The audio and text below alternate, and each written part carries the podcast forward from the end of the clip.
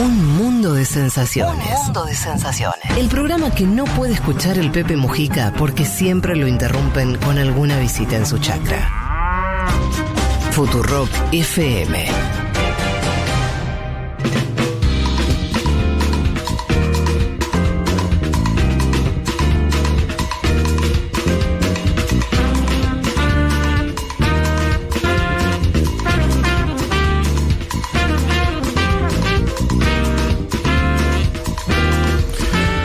Bueno, bueno, bueno.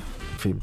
Bueno, Bueno, arranquemos si les parece Dale, con la columna Mundo Expandido. Efectivamente vamos a llegar a Twitter, vamos a llegar a, a la nueva aplicación de Zuckerberg, pero antes quería comentar algunas noticias de este último tiempo que tienen que ver con los medios tradicionales y cómo cambian o algunos dejan de existir, porque se sumaron algunas noticias en este sentido. Por un lado, que el diario más antiguo del mundo, un diario austríaco que se llama Wiener Zeitung, deja de aparecer de manera impresa. Un diario que estaba saliendo todos los días desde agosto de 1703, eh, con una tirada de 24.000 ejemplares, y que era un diario que primero, bueno, imagínense, en el año 1700 eh, tenía que ver con información de la nobleza, nas- nacimientos, eh, defunciones, información internacional, se había convertido en un organismo oficial con una línea editorial independiente, pero que por una nueva ley que regula la publicidad de esos, de- digamos, oficial de esos medios, pierde 18 millones de euros de financiamiento y Epa. decide dejar de salir.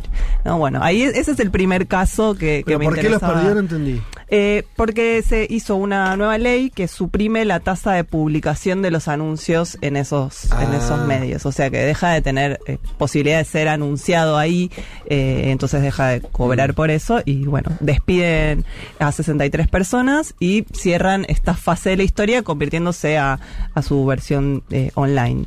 Las, el segundo anuncio, la segunda noticia de estos últimos días tiene que ver con la emblemática revista National Geographic, que también cierra una etapa porque anunciaron en su sede en Washington que a partir de 2024 deja de salir esta revista. Es una revista muy emblemática Sí.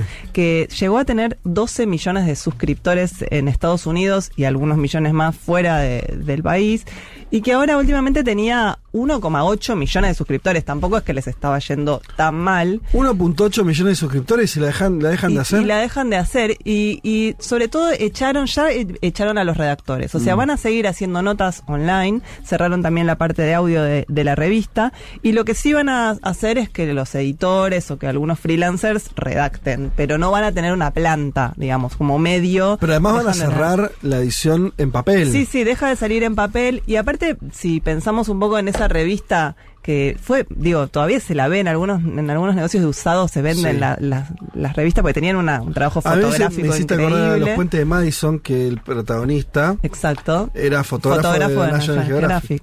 Sí, sí. eh, digo, seguía siendo una revista bastante artesanal en el sentido de que muchas de esas Sí. notas y de esas experiencias fotográficas llevaban meses de Mm, trabajo hasta sí. que salían en las páginas impresas. En este momento National Geographic le pertenece a Disney. De hecho, Mira. está en Disney Plus, Ay, Dios. eh, está National Sí. Geographic, Es verdad, los es documentales Claro, están claro. dentro de Disney, pero así todo se ve que iban a pérdida, Mm. cierran la etapa de, de esta publicación impresa. Y la tercera noticia, sí, Perdón, del- Ma- sí. Male, ¿pod- podría no ir a pérdida y que al ser parte de un conglomerado mucho más grande, la decisión del borde, qué sé yo, eh, bajar eh, algo que no da tanta ganancia, de que mm, bla, pum, te la tiran a... O sea, lo que digo esto porque a veces se pierde de vista que cierto funcionamiento del capitalismo es anticapitalista. Sí. O sea, no se- en el sentido que no se rige por las reglas necesariamente de ganancia, pérdida, oferta, demanda, sino por otras lógicas. En el caso de esta, che, no ganan lo suficiente Claro. Como debería ganar o como a- vamos a apostar a que Sí, otra o el área... papel aumentó y ya no es rentable comprar papel, entonces deja de salir una revista Exacto, que exacto. por ahí sí tenía sus Y suscriptores. que si fuera, si National Geographic fuera una empresa sola, no, por ahí no tomaría esa decisión. No, tal cual. Porque bueno, como hablamos de. Charlie Hebdo, que casi se va al bombo y el- hace dos semanas y hablábamos de que Claro. se había vuelto a ar- armar justamente porque querían seguir saliendo impresa, ¿no? Bueno, el caso de, de National Geographic hay que ver, yo creo que igual ya es una decisión de acá a 2024, no creo creo que, que cambie o que retrocedan. Eh, y otro caso que me impresionó es el de Vice, que es una revista que ya nació siendo Mm, digital. digital. Eh, comenzó en Montreal hace casi 30 años, eh, más destinada al público joven, porque National Geographic es cierto que su público era gente más grande, de otra época, con otro tipo de consumo, pero Vice ya había nacido siendo algo que se planteaba como de vanguardia, cubría muchas cosas de lifestyle, que es esta nueva, digamos, sección dentro Sí. de los medios, y, llegó a tener con- eh, contenido en 25 idiomas y representación en 30 oficinas de todo el mundo.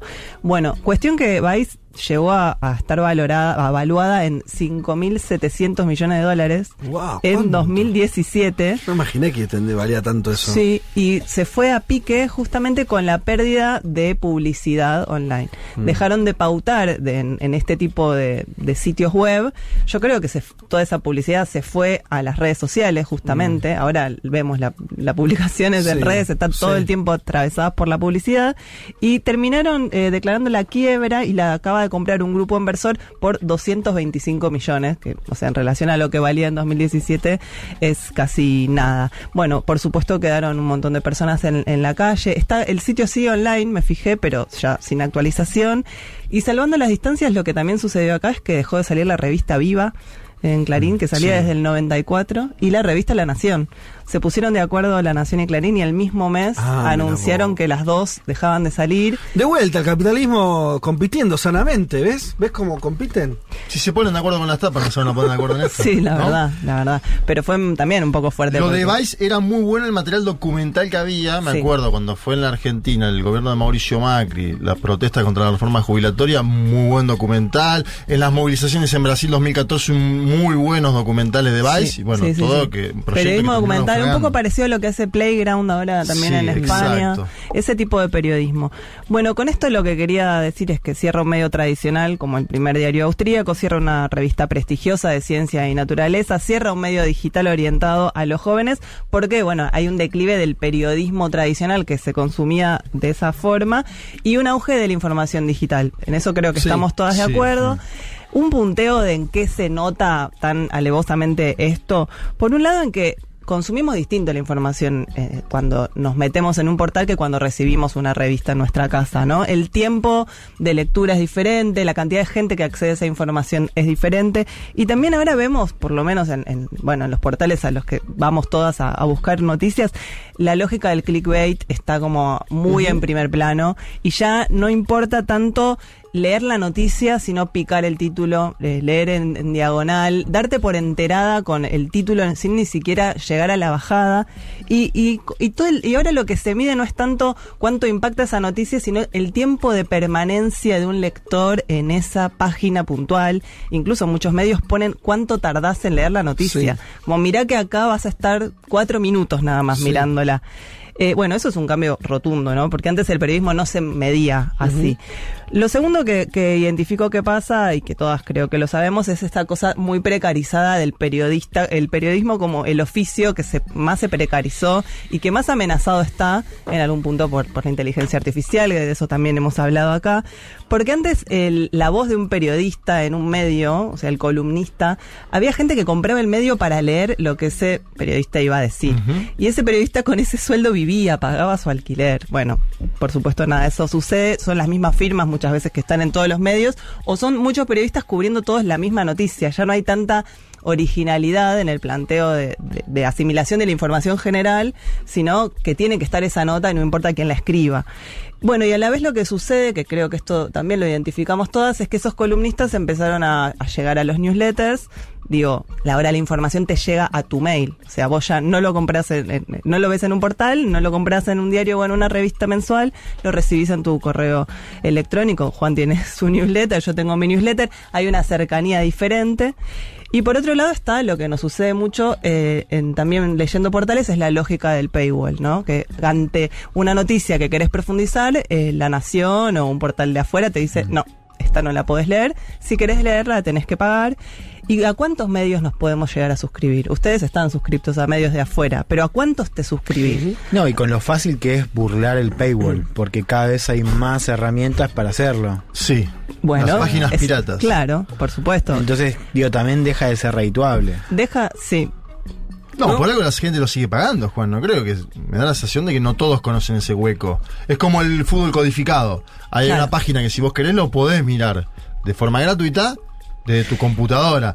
Ahora. Yo creo que en parte está eso, es Sí. cierto. Yo creo que lo otro, y que tiene que ver con la, la salida, eh, es con la idea de la pertenencia de genera ese medio. O sea, hay gente que decide pagarlo, no solamente por el paywall. Afinidad ideológica. Sí, porque se siente valores. parte, porque quiere colaborar hacia, hacia eso, digamos. Siente un vínculo más Ah, afectivo. Para mí pasan dos cosas. Lo del paywall de burlar, eh, digo, el paywall es algo que hacemos las personas que estamos mucho en Sí. internet, que somos jóvenes y que estamos dispuestas a googlear hasta encontrar dónde poner el link para leer sin pagar. Pero gente más grande no se toma ese trabajo. Dice, uy, tengo que pagar y bueno, lo pago. Mm. Pero digo, después también como, como, no sé, alguien que se quiere informar, quiere leer todo el arco ideológico de, de la cobertura de esa noticia. ¿No? ¿Y cómo haces si tenés que pagar en la Tenés que nación? Tenés suscribirte a 20. Claro, ¿no? Es como la plataforma, ¿no? Por eso, punto. entonces ponele que elegiste, suscribís a dos y listo, todo lo demás te lo quedas sin mirar. Entonces, ¿a dónde vamos a ver las noticias? A las redes sociales y acá quería llegar un poco a Twitter, que es ese consumo de información y, y desinformación sin jerarquizar muchas veces, en donde tenemos al periodista, tenemos al político de manera directa o a sus community managers que se- a veces se mandan sus, sus cagadas también. Pero digo, Twitter tiene esa cosa muy directa de, bueno, voy a la fuente y, y digo, ahí se lanzan campañas políticas, se analizan resultados. Ya tiene como una cuestión muy eh, directa de, no necesito que haya un periodista que me interprete esta información y que me la publique en un medio que recibo una vez por mes en mi casa, sino que voy y lo consumo ahí. Y a la vez hay algo muy colectivo en Twitter. Va, yo soy usuaria, viste que te ponen, estás hace 12 años Sí. acá. Wow, qué fuerte esta, esta relación larga que tengo con esta red. Digo, algo colectivo en el sentido de seguir al mismo tiempo algo, de que se cubra en tiempo real un atentado, pero también que la entrega de los Oscars, ¿no? Como que la comentás con tu timeline como si estuvieras sentada conversando con gente. Eh, bueno, digo, ni una menos empezó por, por un tweet, entre otras cosas. Y, y quería eh, hablar un poco de Twitter en función de la llegada de Elon Musk y de cómo cuando llega un magnate eh, patea un poco el tablero y cambia las reglas del juego que por lo menos todas las usuarias conocíamos. Elon Musk la compró en fines de octubre, 27 de octubre de 2022. Ocho meses nada más pasaron y ya cambió eh, algunas cosas sustanciales que molestan, la verdad, a, a las usuarias de, de Twitter. Lo primero fue, le sacó a todo el mundo su verificación, ¿se acuerdan? Su tilde Sí. azul. Y si la querías, la tenías que pagar o reconfirmar con nuevos protocolos. Entonces dejaba de nuevo a todos en el llano, ya tu cantidad de seguidores no quería decir que fuera oficial tu cuenta, y eso fue una de las primeras cosas que empezó a caer muy mal. La segunda que hizo, que para mí tiene su, su cuestión interesante, es que le agregó a cada tweet la información de visibilidad o de alcance que tiene. ¿Se acuerdan que antes Sí. veíamos Los likes, los likes, la- los comentarios, pero no cuánta gente había visto pasar eso, Sí. aunque no haya interactuado. Y ahí te das cuenta eso, que dimensionar hasta dónde Mm. puede llegar el escroleo de alguien que ve pasar tu mensaje, y entonces lo, lo vio, digo. Y bueno, y eso pues puede ser engañoso, pero pasa a ser menos engañoso, porque el político, vos también ves a cuánto le llegó ese mensaje. Eh, y lo último tiene que ver con esto que sucedió esta última semana, que es fijar un límite de la noche a la mañana a la cantidad de tweets que un usuario o una usuaria puede ver. Y lo fijó en 600. Discutible si es mucho o poco, porque depende de la cantidad de tiempo que pases en, en Twitter. Pero eso suscitó básicamente una estampida de gente que decía, me voy de acá porque yo quiero scrollear al infinito. Y después había otras voces que decían, bueno, si solo puedo ver 600, eh, recupero Mi más. vida va a Claro, mejorar. va a mejorar. Eh, bueno, y acá empieza como lo que vendría a ser este combate de egos de magnates con Elon Musk eh, en un lado del ring y del otro Mark Zuckerberg, como sabemos es el CEO de, de Meta, el dueño de Facebook, el dueño de Instagram, el dueño de WhatsApp. Eh, parece que Zuckerberg tenía muy avanzada el, el des- el desarrollo de esta nueva aplicación llamada Threads porque aprovechó que estaban todos bardeando a Elon Claro. Musk y al día siguiente dijo, acá tenemos mi nueva red social. La primera mañana eh, Threads consiguió 30 millones de usuarios, Mm. de Shakira pasando a Washington Sí. Post, de Economist, Fede Vázquez, Sí, Lula. claro. Lula da Silva, todas eh, yendo ahí. Eh, lo que sí tiene es un requisito. Tenés que tener Instagram para tener threads. O sea, Claro. si querés tener una cuenta de threads, te tenés que abrir sí o sí una cuenta Y de otra cosa que a mí no me gustó, pero bueno, eh, pero bueno, digo, no se puede hacer nada porque es una empresa privada, eh, que es que no puedes cambiar tu usuario. Tu usuario es el de Instagram. El- claro, la misma foto, la- el mismo Sí, arroba. Sí. Sí. Es una, casi que es una subaplicación de Instagram en algún punto. Sí, se dice que después va a tener algunas cosas es- específicas. Está disponible en 100 países y tiene eh, disponibilidad para poner hasta 500 caracteres en comparación a Ah, los mira. 280 de Twitter. 490 seguidores tengo y, no, y Bueno. hice un- con un tweet. Bien. Hasta ahora bien. Pero Eh, sí, arroba Fede Vázquez. Fe- arroba Fede Vázquez 79. Los tenés que validar aparte los seguidores. Esto es muy loco a diferencia No. de Twitter. Sí. no, no tuve, ¿No? yo no tuve que validar nada. Eh, creo que tenés dos opciones. Ah. Podés poner seguir a todos los que ya tenés en Instagram, entonces te migra Eso tus contactos. pero cuan- O podés vos elegir que no y empezás de cero juntando nuevos seguidores en threads. Sí, fue. Bueno, no sé cómo hice. No sé Pero- cuánto sigo yo. Se, eh, seguido ¿A dos o sigo- tres? No, a 30, sí, 35. Me, eh, estamos en pleno momento de eso, ¿no? Del desconcierto ante algo que, que sabemos va a ser interesante, porque Mark Zuckerberg la tiene toda bastante pensada. Y pero, No pero sé, porque es una copia casi tal Sí. cual de la otra. Es extraño el caso, ¿ah? Bueno. Es una copia casi tal cual. Pero ahí para mí hay Te algo insume de más tiempo, la te pregunta es, tiempo. ¿a cuántas redes te puedo decir? ¿A cuánto Eso es puedes migrar, no? Eso es interesante. Como usuaria. Ya creo que en esta mesa nadie tiene TikTok, o sea, ahí No, pa- no, pasamos. No lo De esa, pasamos. de esa pasamos. No, Bueno, pero acá Pero a esta la vimos parecida y dijimos, bueno, ¿no? A esta la vimos parecida. yo la abrí para boludear, porque es gratis. qué sé Pero yo. todo el mundo entró Sí. en esa. Tampoco estoy entrando ahí. Muchos colegas No también. entré entran- más, la verdad. Bueno, es verdad, entramos poco ese día, pero vimos a todos los colegas migrar ahí y dijimos, Sí. bueno, acá hay algo profesional también. Sí. Que uno tiene que dar cuenta, eso en TikTok. Hay colegas, pero. Bueno, no pasó- tanto ¿se acuerdan generación. cuando pasó con WhatsApp y Telegram también? Que en un momento muchos migraron a Telegram. Cuando y, se cae WhatsApp. ¿Y cuántas pueden convivir con las dos aplicaciones Eh, de también, mensajería? sí, es total. demasiado. No, es mucho. Eh, lo que sí pasó, que me parece que, que a esta altura es anecdótico, pero que tiene que ver con que Zuckerberg tenía un perfil de Twitter que no lo usaba hacía 11 años, pero lo tenía ahí. O sea, quedaban Mm. Sí. sus tweets viejos. Y ni bien salió esta nueva aplicación, Elon Musk, con el- los abogados de no Twitter, le- lo mandaron una carta documento diciendo que, que su nueva eh, red social es muy parecida, demasiado Sí. parecida a Twitter, que está vulnerando datos de cómo Twitter se maneja con sus usuarios, se los está robando. Y apareció Mark Zuckerberg con un solo tweet que es un meme, que el meme del hombre araña señalando al hombre araña, como... Y sí. Y sí, estaba como ahí. Y, y después se picantearon bastante ellos, eh, porque como Elon Musk es tan de ir para adelante, ¿viste? Está siempre con Mm. los tacones de punta, le dijo eh, a, a Zuckerberg que quería como verse las caras y quería ir como al... al Cagarse a trompadas. Cagarse a trompadas. Y Zuckerberg le mandó, pasame la ubicación. Y entonces Elon Musk le manda un como un cuadrilátero en Las Vegas, como bueno, nos vemos haciendo M, porque viste que hace jiu-jitsu, ¿cómo se llama? Jiu-jitsu. Bueno, ahí ya empieza a ser como un- una payasada. bueno una pelea entre los dos, ¿no? Sería igual como. No sé. ¿Qué? Hay algo ya, viste, totalmente. mm, No sería raro. o sea, sería una Sí, cosa sí. Increíble, pero al mismo tiempo como que corresponde con todo lo que estamos viendo. Sí. Bueno, pero viste Tiene también- lógica. Pero yo lo pensaba para volver al tema de los medios. Vos, de los dueños de los medios de multimedios, ¿te sabes el nombre de Manieto porque se peleaba con Cristina? Pero digo, no es que Sí, sabes mucho quién está atrás, no es que está ahí poniendo la cara chocando. En cambio, estos dos, que gente poderosísima, están ahí en el ring pasándose un meme, Son jetones, son jetones. Sí, es que son políticos. Sí. Digo, son, son, Sí. son gente que está manejando bichos muy grandes. Vos fíjate que Zuckerberg estuvo desfilando por el, eh, el Congreso de Estados Unidos dando explicaciones, ¿se acuerdan Sí. ustedes? Hace Sí. unos años. Eh, Elon Musk con la, solamente con la compra de Twitter estuvo casi, te diría, obligado a, a estar ahí. Creo que estamos viendo una, una generación de, de millonarios que están... Me parece que es producto del poder que tienen. Sí, el poder real, ¿no? Como el- esa Sí. cuestión de que ellos realmente dirimen hasta dónde vamos a Claro. poder saber, hasta dónde vamos. Como una dice, bueno, yo quiero tener, es- yo quiero seguir en Twitter. Bueno, pero si te cambian todas las reglas del juego, Digo, tampoco tiene tanto sentido quedarse ahí.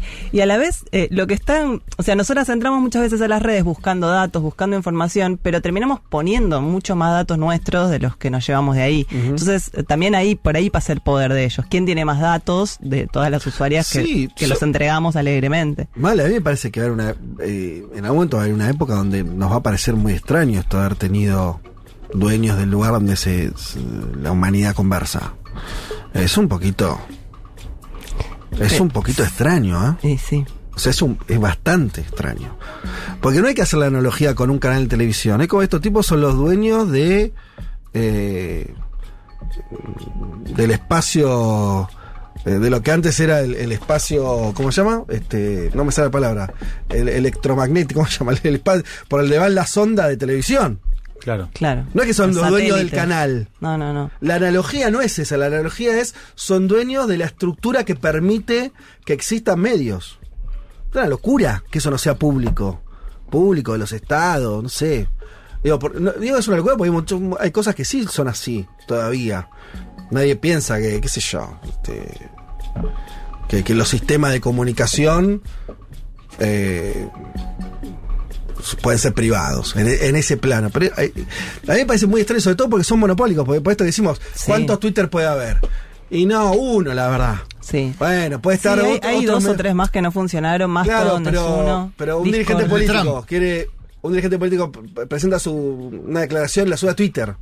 ¿No? Y hay Sí, algo. sí, sí. Ya, está bien, la puedes presentar. Seguramente por ahí ahora lo van a poner en, en- en este, pero. No, pero es la red más abocada a la información, porque en Facebook no vas a buscar noticias, en Instagram no vas a buscar noticias, Twitter es la red del periodismo, de las políticas, Sí. de, de eso, de, de las decisiones que se toman en ese sentido y de ir directo a la fuente. Por, por eso sí tuvo una centralidad, por más que Twitter es chiquito comparado con Instagram, comparado con Facebook, es una red más, este, mucho más red, donde no va todo el mundo y demás, tiene esa sensibilidad.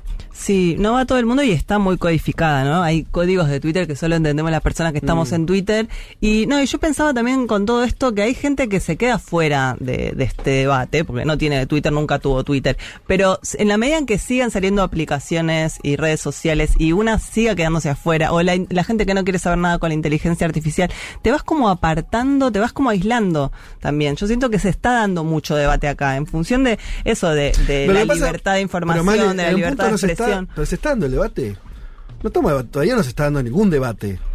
Bueno, solo, ya- que, solo que los caprichos de estos muchachos. bueno, ¿Qué- cuál justamente, que es, no, que es, eso te genere ganas de irte de una red social, por ejemplo, de quedarte sin saber nada de lo que sucede ahí porque no estás a- a- dispuesta a, asumir esas reglas del juego que pone este muchacho Elon Musk. por- Claro, pero para mí asombra todavía que esté la ausencia del debate sobre eso. Me parece, qué sé yo, yo, no, no, eh, hay algo hay algo raro de estar discutiendo, por ejemplo, esto, las nuevas reglas de Twitter. No, no hay ningún espacio, eh, eh, es la decisión de una persona que es el dueño, decir lo que se le canta al orto. No, y cada vez Ma- más caprichoso, aparte. Bueno, es que es así, eh, por eso eh, eh, eh, es raro eso. En, en algún punto no estamos debatiendo nada, somos solamente estamos No viendo ahí, estamos- viendo ahí a ver qué onda, a lo sumo te vas Comentando. a otra. Estamos migrando, eh, ¿o no? Sí, qué sé yo. tratar de mantener las dos, migrás a otra. Hay una, yo creo que ellos juegan con el FOMO, ¿no? Con la, esto de que vos tenés miedo a perderte, estar Lo en que un está lugar. sucediendo. Claro. Lo que está sucediendo. Entonces vos la bajás, aceptás. Sí, pero después no podés. No podés. contenido. Claro, no, no llegás. Espectro radioeléctrico, no me salía. Eh, quería, ¿Qué tal, eh? sí, no, quería terminar con, con esto, que sí eh, hay objetos culturales que están generando la historia de, de, de lo que sucede en redes. Entonces quería comentar muy brevemente eh, dos películas. Bueno, una es de Friend Dispatch, que hablamos con Juan hace poco, que es de Wes Anderson, que re- es una peli muy pintoresca que recupera la historia del New Yorker, sin decir que es el New Yorker, pero que es una película que un poco, con una mirada bastante melancólica, habla de ese viejo periodismo, del periodismo que tardaba meses en sacar una, un perfil, y es muy, es muy bella para, para ver. Pero también una serie que vi en Netflix que cuenta la historia de Spotify, que se llama Playlist, no sé si la vieron, No. tiene seis episodios, y es interesante porque justamente Spotify, por hablar de una red social barra aplicación, no es de Silicon Valley como todas estas otras, sino que es, le inventó un, un flaco, un programador en Suecia, Suecia. Y, y cómo se va metiendo y haciendo acuerdos y va a ir a buscar a las discográficas y va a buscar a los, a los abogados para que negocien con las discográficas. Te va con- contando desde distintos puntos de vista cómo se arma algo que fue un cimbronazo tremendo para la industria discográfica que ya venía en decadencia porque la gente pirateaba y cómo volvieron a establecer ciertos parámetros y acuerdos eh, comerciales con, con la música. Está bastante bien, se llama Playlist, tiene seis episodios y bueno, y una peli más vieja que es justamente Red Social de Aaron Sorkin Sí, claro. con la historia de, de Mark Zuckerberg y como un joven de Harvard que ahora termina siendo un magnate dueño de medios y de... Y un sorete. Y un sorete también, ¿no? Sí. Bien, vale, bueno, muy bien, muy interesante. Muchos mensajes en relación a eso. Gente que además comenta que se comió el locro. Bien, felicitaciones. Eh, y estamos los que pagamos para sostener un medio, aunque podríamos leerlo igual porque el acceso es libre. Eh, bueno, los que pagan, está bien. Eh, pensé que estabas hablando de Futuro, pero si es para leer, estás sosteniendo un medio gráfico, puede ser cenital, Cenital, por claro, ejemplo. cenital. Eh, y nos saludan desde muchos lugares del mundo, nos dejan hablando también, nos dejan cosas de respecto a GPT. Qué rápido pasan las cosas, ¿no? De pronto se acuerdan que estamos todo el día hablando de GPT, de pronto ya está, qué sé yo. todo. Pero a mí me produce, mira, volviendo a Twitter, viste que hay mucho que alguien tuitea algo y alguien le pide a una inteligencia artificial que le comente sobre el tweet. Se llama RepliGPT o algo Sí. así. Y cada vez estoy viendo más y es como muy loco. ¿Cómo es eso? Claro, vos tuiteás a una cuenta que la maneja una inteligencia Arrobas, artificial claro. y le decís, a ver, interpretame lo que tuiteó tal. Por ejemplo, vos tuiteás algo Fede ahora sobre, Sí. no sé, la columna de Sí, Juan, sí. China, Estados Unidos. Sí. Espectacular columna. Sí. Qué, eh, eh, qué- qué interesante se está poniendo la disputa geopolítica. Sí. Y abajo una inteligencia artificial que la cita un, un X tuitero, Sí. te interpreta lo que vos pusiste. O sea, estamos en un Pero porque la momento... gente no está pudiendo comprender lo que escribí. No, porque quieren saber qué ¿Qué diga la inteligencia artificial de el eso. chat? Es ya más turbio. ¿Entendés? Mm. No se toma el trabajo Le él estamos preguntando demasiadas cosas al chat GPT. Sí. Me parece que no, no hace falta. Sí, por ahí pasa que la gente no está queriendo usar la cabecita Dios, que Dios y sus padres le dieron. La gente está, ¿no? Eh, eh, No, hagamos- eh, para hagan mí lo están haciendo para mostrar cómo el chat se equivoca. O sea, cómo todavía somos más Ah, pero así, inteligentes. lo que Mirá más la es- pavada que dice el chat GPT. Si vos lo haces equivocarse al ChatGPT, lo haces perfeccionarse también. Sí, sí, la estamos O dando mucha información muchísima. y mucho entrenamiento. Bueno, hasta acá entonces la columna de Male Rey. eh, Mundos expandidos. Mundos porque yo expandidos, siempre me olvido sí. decir que tú no. Porque Tiene un gran título, aparte. Es el único que tiene título.